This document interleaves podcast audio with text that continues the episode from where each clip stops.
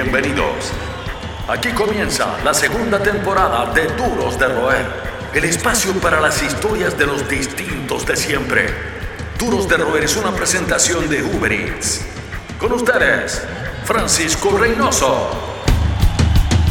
Señoras y señores, hoy es un día especial que quedará marcado en, en la historia, en el registro de este show de los duros de roer. Estamos súper emocionados de anunciar a nuestro nuevo invitado, un músico eh, excepcional, un personaje excepcional, un músico party fundador de una de las bandas más queridas en Chile.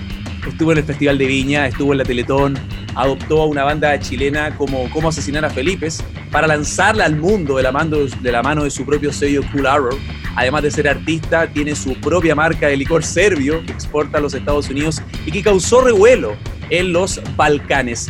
En este capítulo de los duros de roer, damos la bienvenida al señor William David Gould, o simplemente Tío Billy, un distinto de siempre, un duro de roer.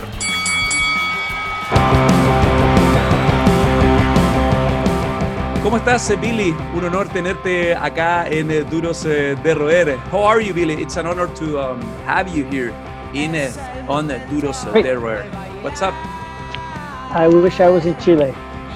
Oh, Right now, I would rather be there, let me tell you.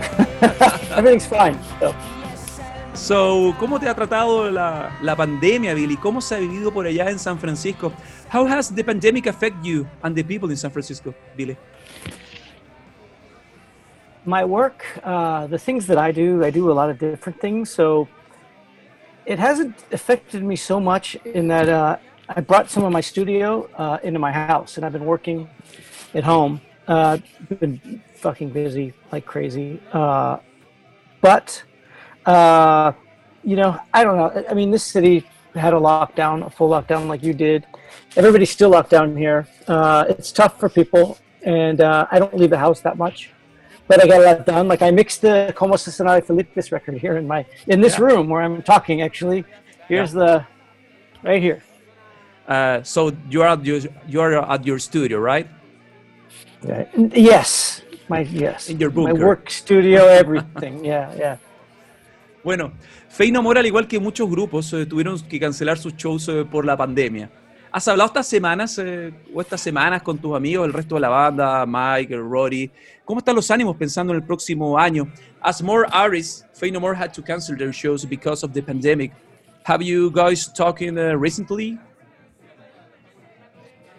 Are we talking? Well, yeah, we talk all the time, but uh, we don't see each other, and Yeah, uh, but in the last we can't do any shows. So, yeah, Mm-hmm. yeah, maybe we check in. Yeah, In fact, talking about we the... don't know what to say to each other. Sorry? we don't know what to say to each other. I mean, it's a strange situation. Nobody knows what's happening. So, you know, Yeah, it's, it's hard to project the next year, obviously. it is. I mean, we had a tour planned for February to go to Australia, right? And that got canceled, obviously, but it got pushed back one year, right? So now we're going to do the tour next February. But, you know, it's uh, Who knows? almost October. So who knows exactly?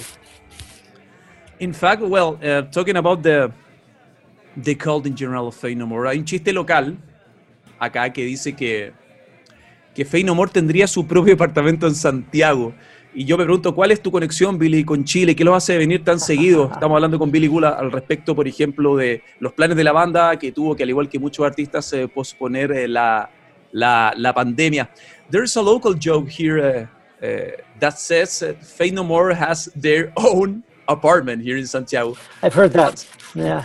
What's your connection to Chile, which brings you here frequently and at the same time makes you guys so adore? I mean, I don't know about the band. I think maybe the band because we played Vina, you know, and we were the first Yeah. kind of real, like, kind of chaotic rock band to play Vina. Maybe the only one. I don't know.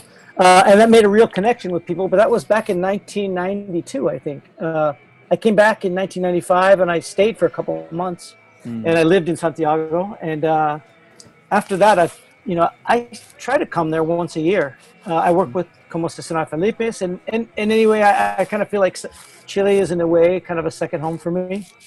Well, as you said, you just mentioned not just Como Asesinar a Felipe's. Um, you just mentioned uh, Viña, Villa del Mar as a bizarre experience and very cold show for us at least. To say at least you have played the two most iconic and popular events of our country, Billy. Festival de Viña, Oh, yeah, Teleton also. Yeah, and the Teleton. So let's go That by was- parts. That blew my mind. That blew my mind. That one. That was. That was. I've never. And this is talking somebody who you know been going to playing big shows or whatever. I don't know, thirty years or something. I never saw anything like Teleton. That's next level. Yeah. I was li- living in a Michael Jackson video. it was like helicopters and stuff. Yeah, it was amazing. insane. It's insane. Totally. I loved it though. I fucking loved it. And how did you guys get to play at Festival de Viña Fiercely? And how weird were those two nights? Uh, real weird. We never went to Chile before. It was our first time, and I think the story that I heard about it was about two months earlier. We played Rock in Rio for the first time. Yeah. It was our first time in Brazil, and when they were booking for uh, the Viña show, they wanted to get one of the bands who had played at Rock in Rio because they wanted to bring an international act in, and I guess we were the cheapest one. Definitely didn't know. compared They to think- they, they were thinking, oh, well, they played. They're professional. They played at Rock and Reels, and we were not professional at I- all. And they they didn't know. They were. I think that they really felt like they got cheated. Like, what are we paying for this shit? But we came down for a week. Uh, we stayed for a whole week, so we had a great time and uh, running around. We rented horses. We were like hitting all the clubs and. Uh, and we really had fun with the press conferences because we didn't know if we would ever come back to Chile again. So we didn't care what we did or what we said. And, and uh, it, it's funny. It's, this is really where we made a strong connection. And you know, it's really actually interesting. So we were talking about your friend uh, Fernando. yeah, Fernando So- Mujica. Yeah, Fernando Mujica. He was about 15 years old, 16 years old. And I remember him because I was down the street from this hotel one day having lunch, and him and his brother came and they had a fanzine, like a little Xerox photocopied fanzine called Extravaganza. Yeah. And they wanted to do an interview. And I think, I hope they still have this video. We did a video interview. And uh, they were just kids, you know? And I remember it. I totally remember it. son los que mantienen encendida la llama del rock. Seguimos conversando con los duros de roer. Who is your best friend in Chile through the years? Fernando, maybe? Oh, my best friend, my best friend. Yeah, true. You know, a truly best friend, not just a contact. Oh, that's a, that, you know that's a really fucked up thing to ask somebody on Sorry the about radio, that. man. I'm, I'm going to make a lot of new enemies by that question. Okay, name me two Uh, or three. Two or three? Uh, I mean, I don't know. I don't know. I, you know, I mean, I've been coming down for like since 1995. So what is that? That's like 25 years. I have a lot of friends. I mean, I would say the- really in a weird way, the family. When I first came to Chile, I showed up uh, and I was just starting to use the internet, and uh, somebody had said I have a house for a room for rent, Santiago. So I just showed up at his house, and uh, he rented me a room, and I stayed for a month and a half. Uh, and I still keep in touch with the family. I'm very close to them, actually. And remembering Viña, going back to Viña again, I was wondering, Billy, who has the Seagull Award? The wh- which one? The Seagull Award, that iconic award from Viña. You know what? I don't have it. So somebody in my band has it, and they're not. Maybe. Mike? They're not. He probably. I don't know. I, I have no idea. Okay. I didn't. I, I. Yeah, you're right. I forgot all about that. Yeah. That is an iconic one. A very bizarre, bizarre award, of course. and uh, what about Teleton? Because according to um, to the myth, after Michael, the host Don Francisco by the name Don Yeah. Corleone, you had to rush out of the arena. How was that? We did. Yeah. Yeah. I don't remember why actually, but it it was uh, why. I may. I'm not sure why. Maybe because uh, there was everybody was leaving at the same time. we wanted to leave before everybody else because of the traffic. I think that's probably what happened. I don't think there was anything diabolical. And who came with the Who came with the idea to sing uh, Violeta Parra, for example? I don't remember who it was in the band. Maybe the producer? It, it might have been uh, Mike. Might have told somebody told Mike, or somebody told me. Hmm. Uh, we had like a couple different ideas of what we wanted to do, but that was the one that we could make sound like us. So that was the one we picked. Hmm. That one, I have to say, I, that of all the covers, and we always do some shitty cover, you know, whatever to amuse ourselves. That one was one of the best ones I think we ever did. Hmm. It, it really we, we did it like the way it was supposed to be done. For us, it was So a I- very emotional rendition of the Yeah, yeah. Of, of the song. Yeah, yeah. We could feel that actually because there was, a, I mean, Telethon was bigger crowd than normally what you would see at a concert. Even, you know, it was like maybe what sixty thousand people, something like Yeah. that. And we, I could feel it when we did it. I could feel the energy from people. Like it was, it was a really strong uh, moment. Definitely. And, and in the biggest stadium in Chile. Yeah, Yeah. yeah.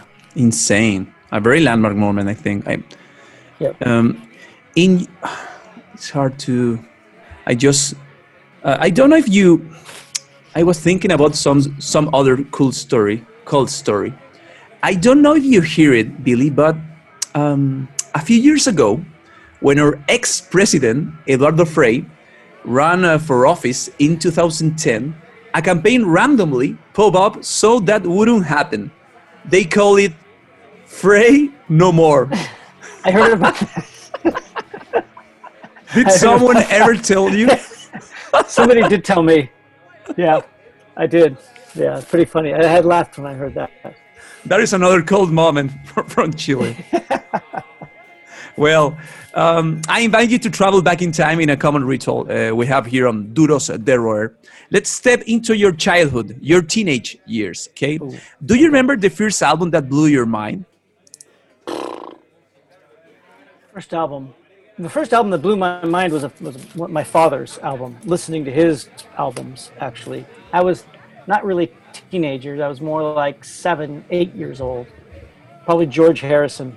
Uh, All Things Must Pass.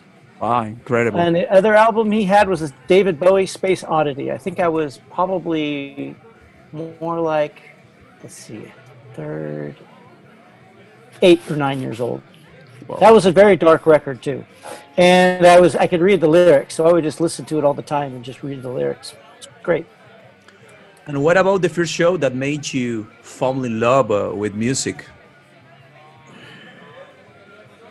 What made me, what influenced me, and what made me fall in music? I don't know. Different things. The first, Yeah. the first show, the first show Well, that made you fall in love with music and be a musician after that, or maybe I don't know, inspired you in some. I had a really. I think the coolest one for me was the first punk rock show I ever went to. Which Uh, one? I was. Uh, it, it was a band. There was a band uh, in in LA. There was a town. Uh, we lived in a, this area uh, near the street called Larchmont Boulevard, and they had a hall there, like that you could rent out for shit like weddings, you know, stuff like that. And um, we used to ride our bicycles up there. Roddy used to do it. Me and Roddy used to. We were like a little bicycle group, you know. And I remember one night uh, we saw some really strange people walking down the street, like that did not belong there at all. They had colored hair and looked like complete freaks. And we followed them, and they went inside this this, you know, in the doorway. Hmm. So we parked our bikes and we walked upstairs, and there were bands playing, and, and it was probably 1978, 79. Hmm. And it was just like I didn't know what punk rock was or anything, but I went in and I stayed and I watched like three bands, and it was just like because it was like an environment where you could do whatever you wanted. There was no security, there was no nothing. It was just this completely free space, and uh, that really uh, left an impression on kind of how I see music and what I want out of music and what I expect out of music. Más que un club, una familia. Sigues junto a los duros de roer. And where you uh, a diehard fan of or something or someone, a collector of some sort, maybe records or posters back in the day? Yeah, I think so. I mean, I got into like, well, when punk came out around that time, there was only a couple places. Only people didn't put out albums. I think the first album was X or the Germs. Los So Angeles. that, everything was yeah, Wow. yeah. Because I was I was living in LA. Fucking love that And album. So everything everything was 45s. The only thing that you could get from a band was a 45. So uh, we would go to Tower Records, and there was like this big Tower Records, but there was one little uh, Tower little Records. aisle. Wow. Time flies. Exactly. And there's like independent section, and so all the punk stuff was like in this one little slot. There would be like 20 or 30 records or something. And there was maybe there a place called Licorice Pizza. There was like three places in LA you could buy punk singles. So we were collecting those singles, and uh, then it became you know the Germs put out an album, and then more people started putting out albums and stuff. Sorry, I was looking. I was looking the the X album in my collection, Los Angeles. That is the reason. Cause and, and then and then what happened then and then in UK there was a lot of stuff imports import sections of record stores so really the cool stuff was coming in imports it was really expensive and uh, so this post-punk thing happened very quick after the punk thing and I got right into that too like late 70s early 80s like Joy Division and stuff and so we started collecting all kinds of stuff like factory records and the post punk scene. you know, just post punk. Yeah, I mean, you know, and we were reading NME and shit like that. You know, Melody Maker. magazine, all that. Yeah, yeah, yeah. Exactly. and do you remember what what what was the last album that uh, you bought in physical? Physical. Yeah. Oh boy, what was the last physical album I bought? I did just buy one actually, but I can't remember what the fuck it Wow. was. I did just buy an album actually. I just bought a vinyl about maybe six months ago, Okay. seven months ago. I Okay. No worries. Brain's not working. anymore. Okay. Especially on Friday. Yeah, exactly. Well, Billy, um, in other topic, um, maybe I might uh, I might surprise you with this one. But a friend in common told us about your love for rakia, the liquor from the Balkans, made from plums. In fact, you have your own brand, Jerbiga, which made um, the news in Serbia. I think they were very excited about a Fey No More member leaking that liquor. Who told you that? A friend of mine, Uh, a closer friend of mine, we have in common. So this is another place I feel like it's like another Chile for me. Uh, Serbia, I feel like, and the Balkans in general, I feel very like connected to personally. Maybe bec- more so in this case because my family goes back uh, from that region. But um, they make this stuff called rakia. It's like pisco, right? Like Ah. actually, pisco is rakia, um, made from grapes, and they do this also there. Uh, but the stuff in Serbia that I really bonded with was made out of plums, and um, it's not something you can just go buy in a store because uh, the stuff you can get in the store is like made in a factory. It's kind of like beer, right? yeah. you can get this factory beer or factory pisco, for example, right? And it's, I mean, you know, it, it gets you drunk, but it's not the same thing as a really good one, you know? And when I would go on tour, like in Serbia or Bosnia, uh, families, you had stay at people's houses and they would have the stuff that their grandfather made that's like next level. It's, it's fucking amazing. Uh, and then you know I couldn't I couldn't get it uh, get back home and you know I'm looking on the internet where can I find this like you can't find it you, you can't get this kind of stuff and I would ask people coming from the Balkans like if you're coming here please bring me a rakia you know and they would bring me one and, and sometimes like they would break you know and it's like a tragedy you know right if, because like in fact somebody once met me and they were giving me this rakia that was 20 years old that was part of a wedding that was made when the daughter was ready to be married. You would drink the rakia, and he bought me one of those bottles, and he handed it to me, and it slipped out of my hands and broke on the floor. So this kind of shit, like heavy stuff, you know. And I was going back there, and I was just thinking, you know, uh, nobody knows what it is here, really, unless you're a Balkan person, and they know, but they they have the same problems as me. They can't get this good shit. So I just was like, I'm just going to try to bring it. I don't know anything about the business. I don't know what I'm doing. And uh, I luckily had a friend who's in the business who said, I'll help you import it to get it here and see what happens. So I did it about a year ago, a little more than a year and a half. And uh, now it's like kind of selling. it's, it's people don't, I'm, it's so early. Nobody really knows what it is, but um, but like people I know here, like in the Balkans, they know what it is and they appreciate how good it is because I got this stuff that's like made on a farm, like for real, like it's a real homemade like family recipe rakia, and uh, it's like it's a real one, you know, and uh, so it's just a cool thing. It's a cool new adventure. To me, it's in a way, it's like music. Uh, I feel like this is like playing music for people like Faith No More in the early days was the music was actually pretty strange if you think about it. You know. Yeah. Uh, you know, sounds normal now, but you know, in 1991, no, back in the day, it was, was, strange. It was rock music, but it was really strange rock music, and people Yeah. were just like, huh, you know, for years. And uh, this is kind of that feeling, like, like I feel like this rakia is kind of like Faith No More's music was. It I gives also me heard- the same satisfaction, to be honest with you. Están en todas partes.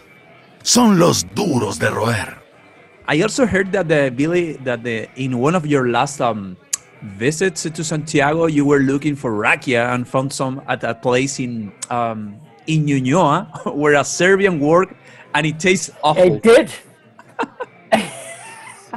I don't want to say that in case he's listening. I don't want to offend him. Okay. But it, yes, I, I don't have I the was name. very excited. I was very excited, and uh, I went there. and He was a great, really nice guy, and he gave us some rakia, and I just, oh, and he was very proud of it. I think he made it himself. Sorry. But then I was with Felipe actually, and, and he was like, "Well, we got to drink it. We have to drink it," you know. So we got it fucked us up at around two in the afternoon. We was destroyed after that. But really nice guy, really great place. Okay. But I want to bring him a bottle. When I come there, I'm going to bring him mine. He'll, I think he'll appreciate it. Well, in can I name the place? No. Sure. Okay, the Balkan Yeah, Grill. sure. Why not? The Balkan Grill. Yeah. okay. He's a great guy. Yeah. Is it true that you um, that you went exploring in the Balkan region during a war? I did. Wow. That's right. That's right. That's so. Um, tell me if I'm talking too much, but this is um, kind of this whole. I'll tell you kind of how the story goes without trying to talk too much. Um, we played as Faith No More. We were touring a lot. Like when we toured the most was 1989, 1990. That was we were out on one long tour. It was 18 months long during the real thing. So one of those nights we played in Berlin, and it just turns out that the night we played in Berlin was the night the wall fell. Same night. So we were there when everything opened up. Uh, we had a gig. And so that was the beginning of when that part of Europe started opening to bands. And because we were touring a lot, we got into some areas. We got into Poland really early, and Czech Republic really early, and Hungary, and Slovakia, and Slovenia. And back then, Slovenia had just got independence from Yugoslavia.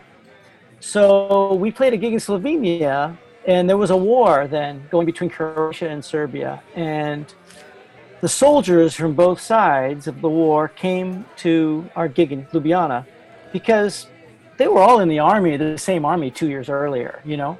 And they were all still kind of the same people. And um, they were all singing songs and stuff, but then like when they were leaving our concert, they were to each other, "Next time I see you, you know, a fucking bullet." Like it was, it was pretty intense. And to me, we had a couple days off. Uh, me and my my bass tech, we rented motorcycles, and we decided to go exploring. And we went into Croatia, and we were like, "This is something that like was just so like stimulating for me because it's a really interesting culture that I hadn't had any experience with before." Uh, and so all I thought about is when can I go back? And so, okay, like I said before, the, the Berlin Wall had just fallen, right? And one of the things that happened when the wall fell was these cars that they made in East Germany. They were called Trabants. Nobody wanted them. They were a complete. Well, you had to wait 20 years to get one if you were, you know, in the communist system. But Yeah. they were shitty cars, right? But they look cool to me. I was like, Very they were vintage. cool. So I was doing a radio interview in, in Berlin one night, and I was like, uh, I want to get a Trabant. I want to buy a Trabant. I bet I could get it cheap, you know? Like, I'll pay a couple hundred bucks for a Trabant. And this guy calls up the radio station and says, Come outside. I got something for you. And so I went outside, and he, he had his car, and he had his keys, and he gave me his keys. Here you are. So all of a sudden, he gave me a free car. So I had one, right? So we decided we are going to drive that car all the way to Albania. that was what we were going to do. So uh, we did. We got this fucking car and we drove it through uh, Hungary and through uh, Serbia. And this was when this, uh, the embargo was happening. It was very tough times, actually. I can't believe they let me through. I had no insurance.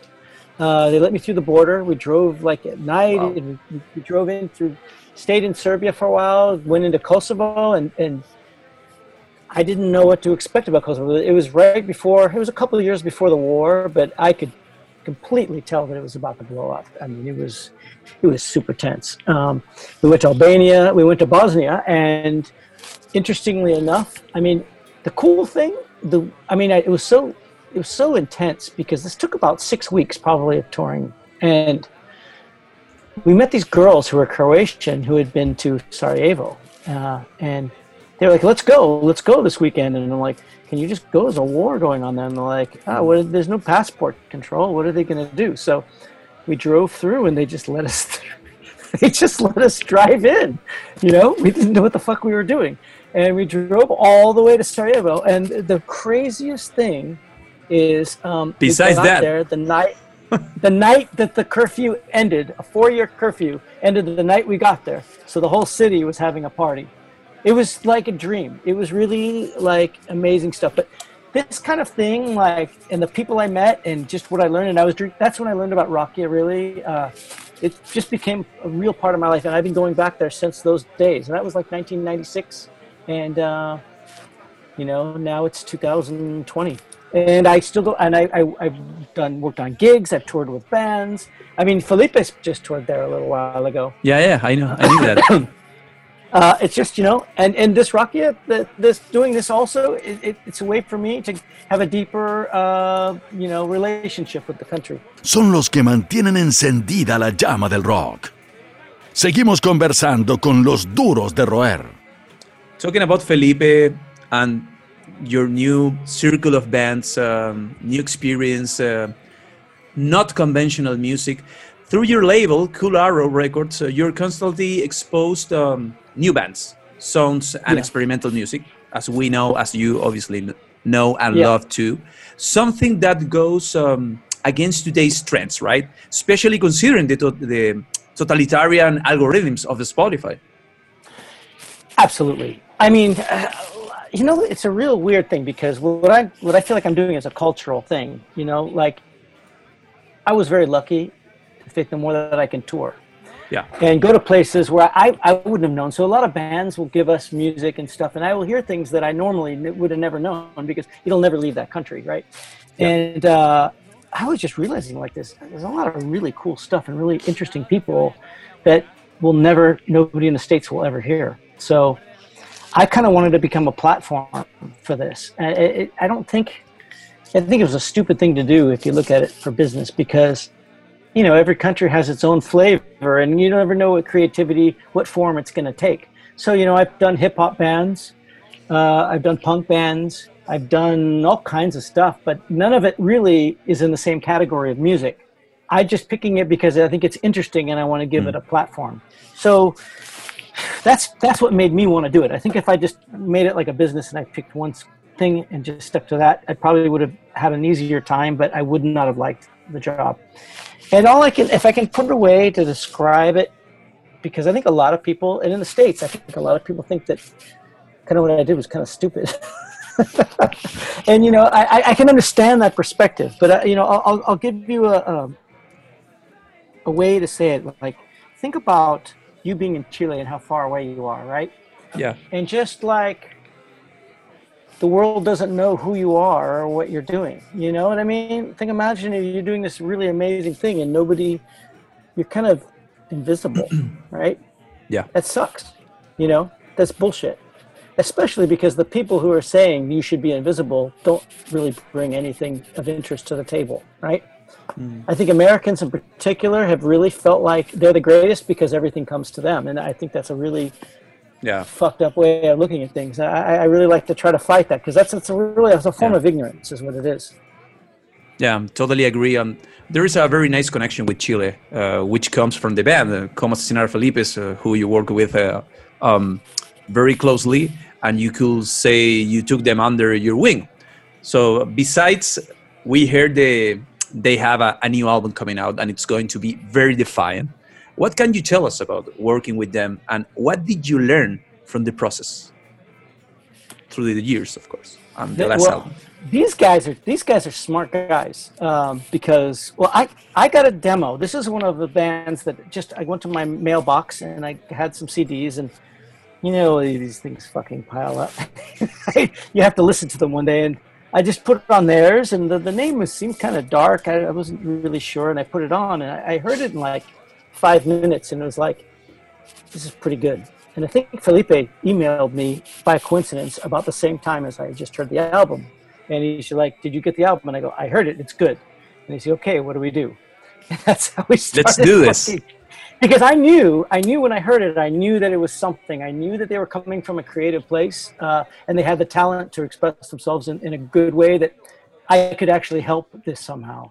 Uh, but you know, here we go. Same story. This is a band that's very hard to define, extremely, and every record sounds different than the next record. Mm-hmm. So if you look at it on a piece of paper, it doesn't make a good model for you know breaking a band. But at the same time, it's exactly why I like them is because I think that they haven't made a bad record because they're following something inside that might not make conscious sense, but unconsciously, it, it makes perfect sense. And I completely support what they do. I mean, and then I, you know, for example, this new record, all of a sudden Felipe's telling me, "Yeah, I'm not playing drums. It's going to be all electronic." you know, it sounds like them to me. It's different. It is different, but I think in a, in a very positive way. Continuamos rescatando historias de vida y rock and roll junto a los duros de roer. Yeah, the guys has a very, uh, a very, it's, um, it's hard to define as you said, and the, but the guys has something very unique, I think. Absolutely. Yeah. I mean, but you know, you think about it. Even with these guys, and I will say, I would say for Chile, they are underappreciated. Mm. I mean, for what they've done, because they're doing something actually that's kind of, you know, should have more support, in my in my opinion. Yeah. Because they're they're doing something that's really you can't really say these guys are sounding like this or like this like this very very original, mm. uh, and they and I think that they have to work harder for that. Actually, I think yeah. they get less respect for that, and that's the wrong way to look at it. You should look at it like there's somebody in your country doing something that's really original, and you should be support that. And you should get that out into the world. People should hear this. Yeah, this I tot- your team. I, yeah, I'm totally agree with that. How um, how do you envision the future? Is there hope for humanity, in your opinion? A thought oh, one. man. well, uh, depends where you're living, I guess. I think there's hope for Chile. United States is a tougher question. Um, you know, I think in Chile so. too. I, I, I, think that you know, to, to be honest, the one thing that scares me the most is the technology. I think that, that, that people go through dark periods and, and, and, and, and light periods uh, historically, but technology is getting so pervasive that I think I worry that when things become total fascist, uh, they'll never change back because the control, technologically speaking, will be too strong to break. That's what scares me a little bit.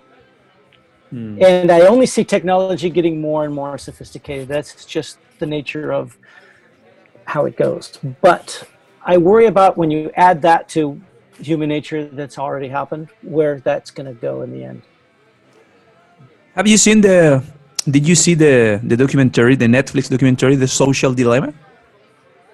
What's the name of it? The Social Dilemma.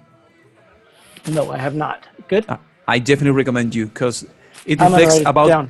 it reflects about that that problem you know the that digital problem the social media all of all of all of that crap. We, have it i mean we have it with our music too i mean 10 years ago it was all cds but like i said when i started Koolarrow records all the advice people give me is pick one niche one subject and do only that right mm-hmm. and you'll become the king of this one little category uh, because what happens is it makes the distribution more efficient to go to the right people and it works better. And, and, you know, we're in a planet with less resources, so we have to be more efficient. And technology is helping us be more efficient and distribute goods, but it creates these kind of like straight um, thinking uh, that it is not creative thinking. It's, it's, it's organizational thinking.